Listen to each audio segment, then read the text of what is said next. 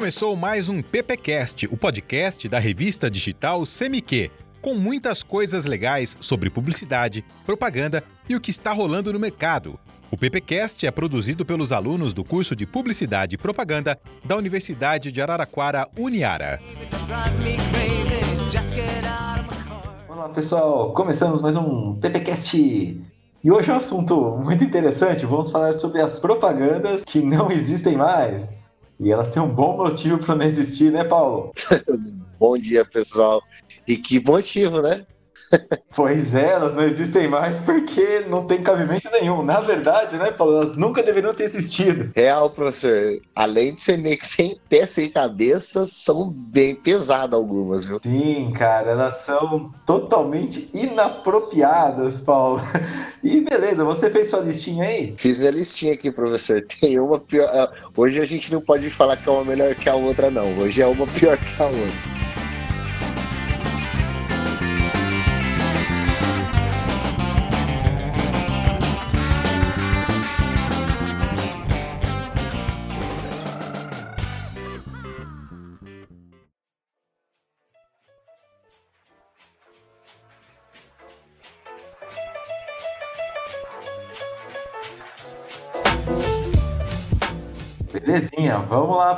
Qual é a primeira selecionada? Bom, professor, eu vou começar com uma aqui da Mariana Ximenes. Nos anos 90 aí, ela era garota propaganda da Boticário.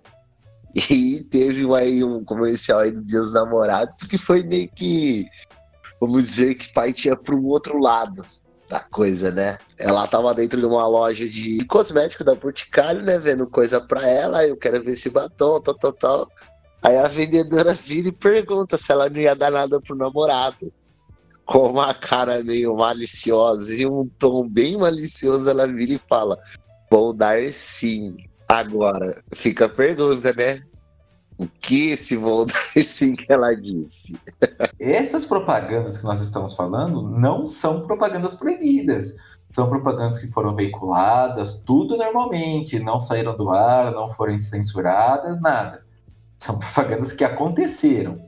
Sobre as propagandas proibidas, nós vamos fazer um episódio sobre esse também. Mas aqui foi tudo ok. Tudo dentro da lei, viu, Paulo? Aí, é, vocês vão perceber que vai ter muita conotação sexual ou, às vezes, uma ação da mulher, né? Olha só, por exemplo, esse daqui do uma propaganda do Fusca, né? Propaganda impressa de jornal. Então, eu acredito, não tem exatamente a data aqui, mas pela linguagem deve ser anos 50 por aí. Vai vendo, ó. A chamada é assim: mais cedo ou mais tarde, sua esposa vai dirigir. Esta é uma das razões para você possuir um Volkswagen. No caso, é uma foto de um Fusca, mas detalhe: o Fusca tá com a lateral toda batida e o texto embaixo tá falando que ele é um carro forte, que ele aguenta as pancadas que a sua mulher vai dar no carro. Você tem noção um negócio desse, Paulo? Falando que a mulher é, é bração, né? É assim, e generalizando, hoje em dia, um anúncio desse acaba com a marca. Acaba. Não Sim. Só nenhuma. Todo engajamento que existe já acaba com a marca mesmo. Nossa, mas acaba numa noite, né? Imagina só os protestos, com razão, né? Porque é um absurdo. Que mais você achou aí, Paulo? Bom, vou seguir nessa linha maliciosa aí. Também nos, e essa, essa aí de 99, e a da Nestlé. Mostra um grupo de alunos, né, conversando no corredor, tudo. E um, um dos estudantes explicava como foi a noite com a professora de ciências. Supostamente teve uma noite de estudos com a professora de ciências. Mas tinha um tom meio que malicioso por trás dessa conversa. Então, os outros meninos que estavam com ele estavam tudo curioso e tava e ainda tava tipo meio que duvidando do que tinha acontecido, né? Aí, de repente, a professora passa entre os meninos e, e olha para esse, esse suposto menino e fala: "À noite a gente continua". Depois disso, o menino solta um sorrisinho amarelinho e malicioso. Você tem noção? Olha isso. Imagina só o briefing de criação, os criativos lá na agência pensando, poxa, como que a gente pode fazer um chocolate que estimule a criança a querer comer? Aí uma divindade vai lá e dá uma ideia dessa, cara. Mas assim, não para por aí, porque o uso de criança também é muito grande, ele é muito explorado de novo, com conotações sexuais. Um exemplo, anos 90 novamente, que é a Sandal. A Sandal, ela ainda existe, uma marca de, de protetor solar, E ela fez um anúncio que eram crianças na praia. Passa uma menina, também da mesma idade, com um biquininho, passa de costas, criança para de jogar, olha para a bunda da menina, respeitosa ao limite, né? Mas faz lá uma gracinha. E aí a história do sandal, de que é bom, é legal tal. Enfim, cara, foi um período muito nebuloso, Paulo. Então, professor, é, eu acho que assim, o professor tem mais algum desse, desse lado mais conotativo, sexual para falar ou não? Desse aí? Ah, tenho. Nossa, tem um aqui que, que, inclusive com criança que é um absurdo. Que também, esse aqui eu acho que já é, é anos 90 mesmo, deve ser começo dos 90, alguma coisa assim. É da Starope, a Starope Jeans, né, que é a calça jeans e tal, a marca, e ela lançou uma linha infanto-juvenil tudo bem, até então, ok. Mas olha só como era o anúncio de revista. Era uma moto, uma moto gigantesca da BMW, né, grande. Detalhe, a gente está falando de anos 90, né? Aí tá lá um, um, um, menino, esse menino deve ter uns 8 anos, ele tá só de calça jeans, mais nada, descalço, sem camisa, sem nada, só de calça jeans, sentado nessa moto. Essa moto tá parada.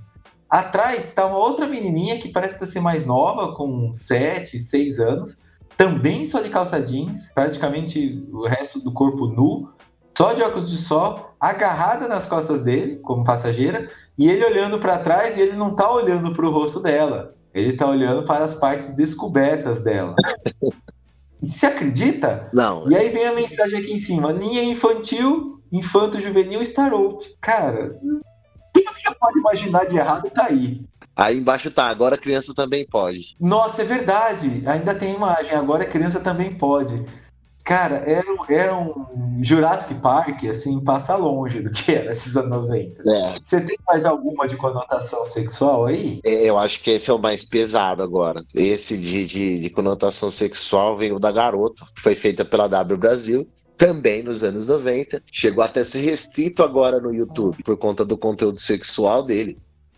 Ele mostra um garotinho numa sala de aula e ele olha para a coleguinha do lado dele. Nisso começa a passar um filme na cabeça dele. Ele começa a imaginar a menina só de calcinha e sutiã, depois a menina só de biquíni. E fica mostrando essa imagem. Fica mostrando a imagem. Aí aparece ele sentado em cima da privada com uma revista na mão. Hora que foca na revista, é uma revista de mulher nua. A gente ri de desespero, né? É, a última que eu vou falar com conotação, né? Que é até acho que um gancho para a nossa próxima temática, que a gente vai trabalhar, a gente pode falar algumas sobre cigarros também, que tem bastante, né? Ah, cigarro tem um. Então, mas essa daqui ela tá trabalhando a parte. Vai vendo, ó, vai vendo. Tem uma imagem de uma mulher, ela tá nua, mas assim, tá mostrando do tipo ela tá debruçada, né? Segurando um cigarro na mão e ela está olhando para baixo. Essa daqui é a imagem em cima, ela tá até em preto e branco. Aí tem o cigarro do lado, que é o cigarro Califórnia, e a mensagem é: seja infiel, mude para o Califórnia. Cara, de novo, você tá explorando a mulher, você tá explorando a sexualidade e a mensagem do seja infiel, cara. Quer dizer, para um comportamento que não é um comportamento não pode ser assim adequado, né? Mas não é um comportamento esperado que uma marca vá estimular, né? A pessoa a ser. Cara, incrível. Agora, se cada um faz isso, faz porque quer. Agora, uma marca estimular é outra história. Ô, ô Paulo, entrando então na história dos, dos cigarros agora, o que, que você encontrou o que sobre isso? Então, da Camel, esse é americano. É, é, é de rir. Na, lá nos Estados Unidos, os médicos eles recomendavam as marcas de cigarro em grandes revistas norte-americanas. Como esse, como esse da Camel, a foto de um, de um médico sentado com cigarro na mão embaixo escrito: mais doutores fumam os cigarros Camel do que outros cigarros. Essa propaganda que eu vou falar para vocês agora, ela é da década de 50. Não, essa aqui é da década de 60. Então, não tinham ainda aquela comprovação, igual é hoje, né? Que sabe e tal. Né? Era o contrário, então era o estímulo. Inclusive, Paulo, se você pegar as novelas, os comerciais, todos estão fumando. É uma coisa é comum, é igual tomar água. Aí tem uma aqui que chama cigarro, é, Cigarros Porto, né, na base da sua decisão, normal ou gigante. tinha um cigarro gigante também, a tora, né? Mas é assim, a imagem de um médico também, então tá aqui o cigarro, em cima do estetoscópio, o maço de cigarro, na mão um isqueiro, na outra o cigarrão já queimado, caindo cinza, é, a imagem do médico aqui fumando, escrito assim, ó, para um trabalho de responsabilidade. Cara, qual que é a relação? Não tem relação nenhuma. Você fumar com responsabilidade, com, com trabalho de responsabilidade. Mas enfim. Mas tem mais coisa aí, né, Paulo? Tem, professor. Tem o. Esse é, esse é demais. Tem o dos cigarros Lincoln. Esse é da década de 50. Acho que muita gente lembra da Demir da Guia. né? O... Bom, para quem não conhece, Ademir da Guia foi um jogador, né, ele fez muito sucesso no Palmeiras, era um jogador tipo genial assim pro período. Então o, o, o comercial tava assim: Ademir, o cérebro craque do Vasco declara: agora também fumo Lincoln. Então, o cara, o cara era um, um, um jogador de futebol fumante, então é. Mas era comum na época, né? Inclusive os jogadores fazendo é, é, anúncios de bebida alcoólica, de cerveja, de uísque. Era muito estranho. Apesar que acho que naquele período o pessoal fumava e bebia mesmo, né? acho que por isso o ritmo de jogo era mais devagar, Paulo. É. Não é essa correria que é hoje. Tem um outro aqui, que também é de cigarro. É o seguinte: é um casal, um tá acendendo o cigarro do outro. Sabe quando o cara passa o cigarro, né, encosta assim para acender? Então o cara tá colocando um cigarro para acender o cigarro da parece ser namorado, alguma coisa assim. E aí a mensagem aí em cima. Nós fumamos um cigarro após o outro. Entretanto, nossos dentes são alvos e brilhantes, graças ao nicotan. Nossa. Assim, você fumar um cigarro atrás do outro, é beleza, é normal, era, era o comum. O estranho era você não fumar. E, e aparecia direto. Isso aqui, ó, jornal, revista, era tudo muito aberto.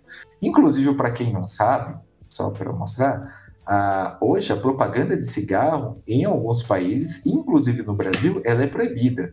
E assim, as propagandas de cigarro eram fantásticas, eram inacreditáveis elas eram fenomenais. E detalhe, eles sempre colocavam esportistas radicais.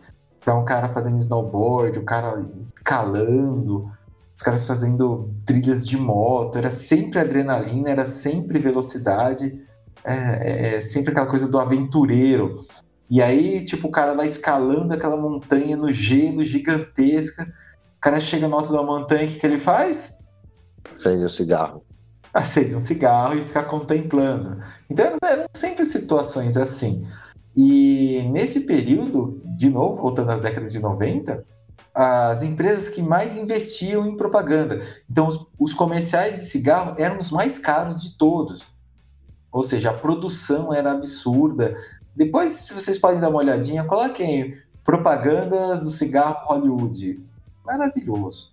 A música, era a trilha do Van Halen principal né, Luke Strike, Marlboro são, são marcas internacionais aí, que são marcas fortes, tanto no Brasil como fora. Eles também patrocinavam os carros de corrida, os carros da Fórmula 1.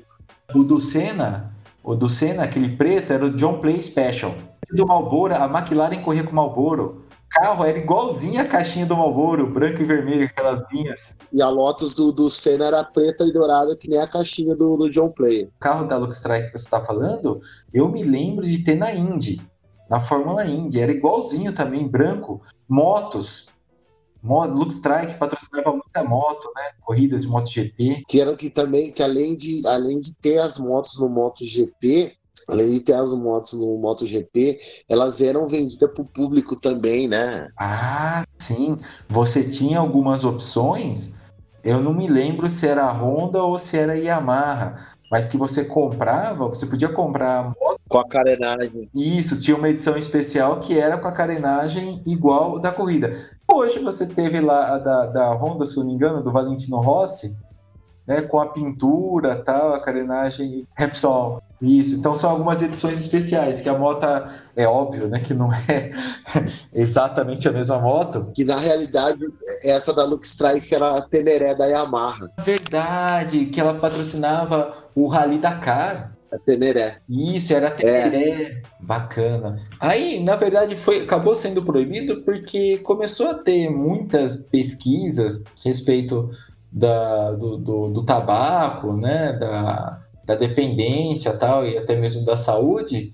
E se eu não me engano, acho que foi no ano 2000, já começaram a ter as proibições. Porque se a gente vê, professor, é, naquela época não era regulamentado porque não havia um estudo em cima, né?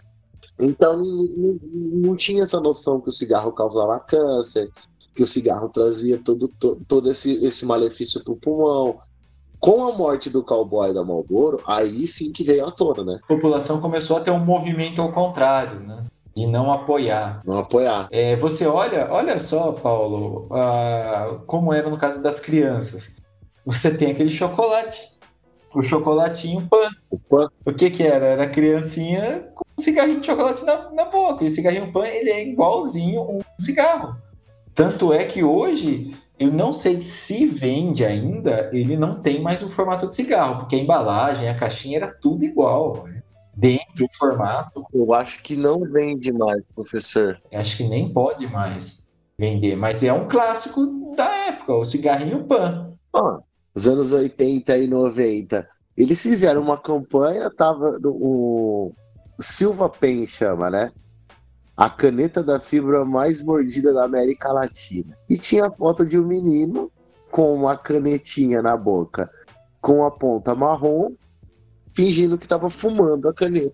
É, é, um período muito nebuloso. Ah, tô vendo aqui o Silva Pen, né? A caneta de fibra mais mordida da América Latina. Cara, e o molequinho oferecendo, né? Ele tá oferecendo.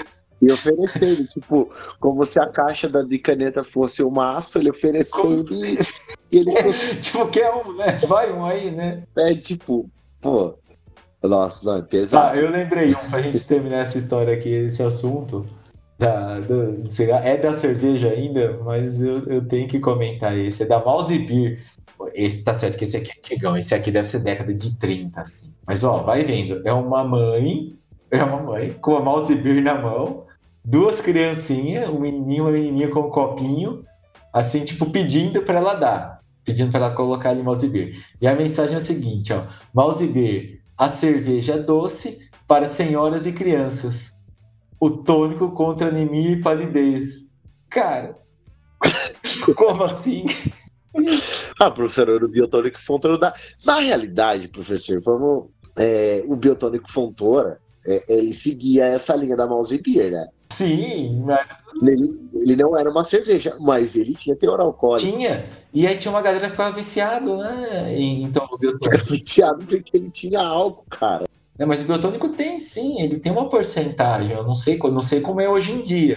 Mas eu sei que antes essa porcentagem era alta. Hoje já não mais, professor, porque teve um estudo por trás do, do, do biotônico, confirmaram né, que estava tendo muito. É, tava, o, os casos de alcoolismo no Brasil estavam subindo, e viram que tinha algumas crianças que estavam entrando nisso por conta do próprio biotônico.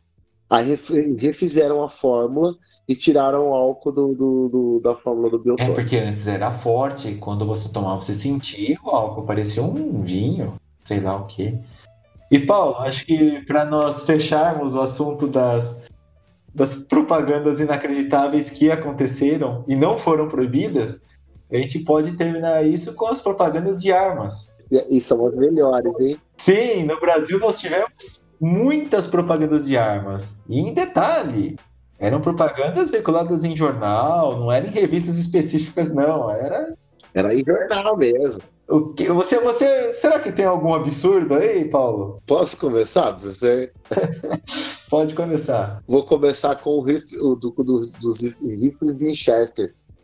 Isso é da década de 30, cara. É, para quem não sabe, Winchester é uma marca muito conhecida. Nossa. E rifles. É um, rifle é um tipo de espingarda. Essa propaganda da Winchester, eles usavam uma criança segurando um alvo. Eu falava assim: o menino que fizer o seu primeiro disparo com o rifle Winchester continuará atirando com a Winchester toda a vida. Os, os cartuchos Stanley de fogo lateral são ideais para os rifles de calibres pequenos. Não enferrujam e nem pontilham os canos. Isso elimina a necessidade de limpar constantemente o cano, além de manter o rifle em perfeito estado para o tiro. Dê confiança, seguros ao, aos preciosos. Rifles Winchester. Isso aí é de 1929. E aparece a criancinha. Exato. E, pô, isso era um calibre 22, meu amigo. Não era chumbinho de pressão, espingardinho de pressão. Não era bala, isso aí matava, cara. Se o maluco ali apontasse pro amiguinho e apertasse o gatilho, matava a amiguinha. Não, não é aquelas, aquelas arminhas de bolinhas de pressão, pô. Não, aqui, isso aqui não, não, é, não é paintball, não. Isso aqui não, não é airsoft, não. Isso aqui é calibre 22. Ah, detalhe, ó, essa imagem da criança, essa ilustração da criança, ela tem mais ou menos uns 8 anos, tá, pessoal? Não é uma criança de 15, não. E seguindo esse, esse lance que o professor tá falando, ah, de tirar um amiguinho, a, a River Johnson, nos Estados Unidos, fez uma campanha na propaganda, a criança é apresentada com um revólver na mão para passar a segurança, né? No uso. Do lado da criança tem uma boneca que podia dizer que, que criança pode brincar com a boneca e com a arma junto. Aí vem a, assim, a pior parte, professor. Ah, detalhe, a criança tá deitada numa cama, parece um anjinho a criança. É. E, e embaixo dessa imagem tá dizendo que disparos acidentais são impossíveis.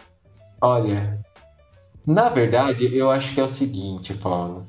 Com tudo isso, devia ter muito acidente. Muito acidente. Devia ter muita morte, muita criança aí tomou tiro sem querer. É que a gente tá falando aqui de 1930, 1940, 1920. Então, é, não tinha a repercussão que tem hoje. Imagina, olha hoje em dia tá? Se você pegar. Não é que essas coisas não aconteciam, é que elas não chegavam né, a, a, a todo mundo. Imagina a gente, a criança brincando com uma arma, dá um tiro e acerta o amigo. Infelizmente, nós já vimos essa notícia.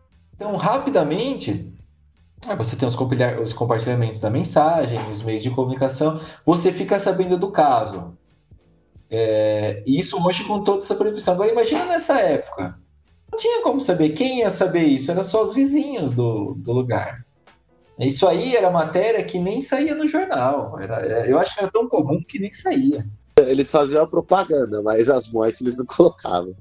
Claro que não, Paulo. Ó, eu vou falar uma outra que vai vendo, ó, é da, da Smith Wilson, também de 1929, é aquela fabricante, e a mensagem é o seguinte: é uma mulher com a porta fechada. Tipo, parece que a porta está sendo arrombada, né? Ela está um pouco aberta, tem uma mãozinha por trás. E a mulher ela sai correndo desesperada e ela vai para pegar um revólver. E aí aparece essa mensagem aqui, ó. Eu não teria medo se possuísse um legítimo Smith Wilson. Ou seja, cara, então quer dizer, eles estimulavam a crianças ter arma, eles estimulavam a mulheres ter arma. Quer dizer, tema para tudo. Tem um episódio muito bacana dos Simpsons, que os Simpsons é interessante são as sátiras que eles fazem.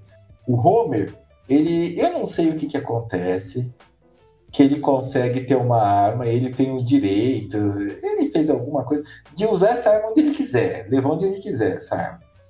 E aí ele vai, tipo assim, lá no bar do Mou, ele vai abrir a cerveja, o que, que ele faz? Ele, ele usa a arma, ele, ele dá um tiro na, na tampinha ele vai. Aí, ah, ele vai, tipo, sei lá, trocar o canal da televisão, ele dá um tiro. Quer dizer, tudo ele começa que na verdade é uma crítica.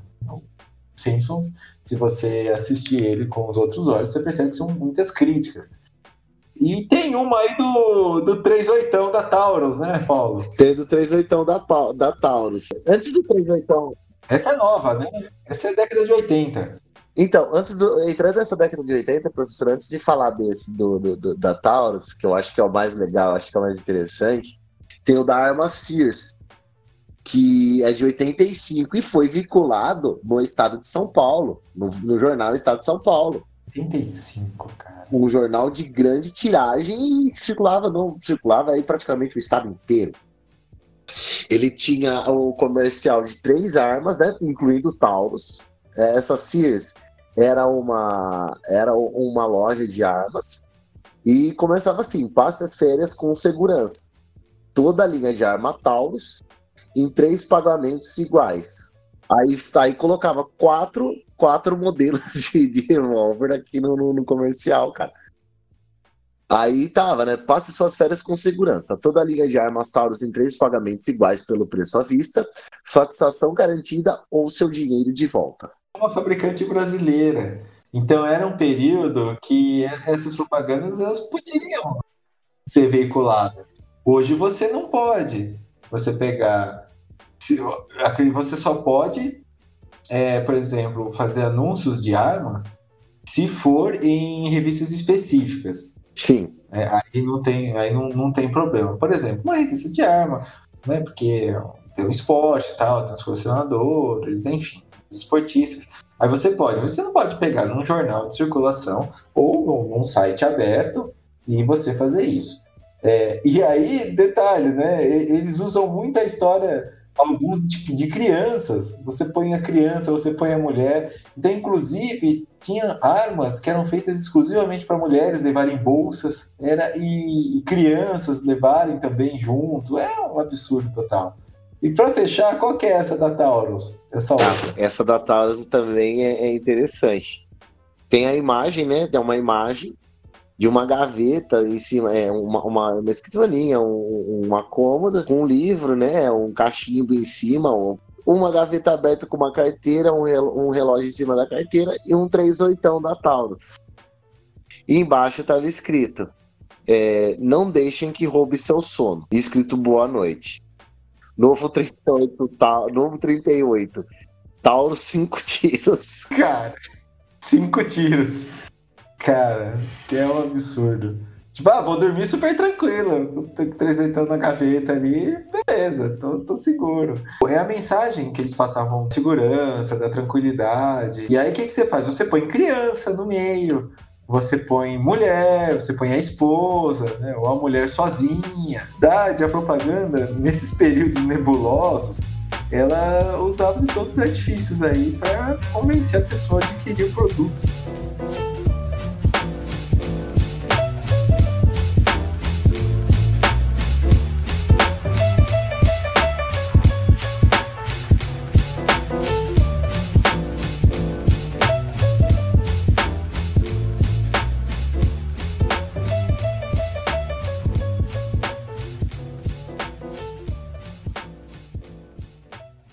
Muito bem, Paulo. Acho que hoje foi bem assustador e ao mesmo tempo divertido e ao mesmo tempo também um alívio de saber que essas coisas não, não podem mais ser doadas. É, seria trágico se não fosse cômico, né, professor? E com isso terminamos mais um episódio do nosso PPcast.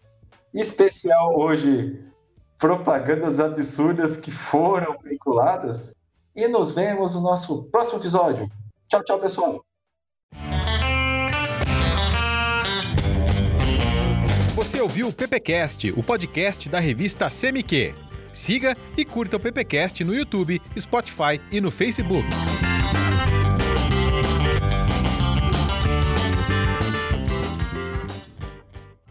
Lembrando que a edição é do nosso amigo David Bryan.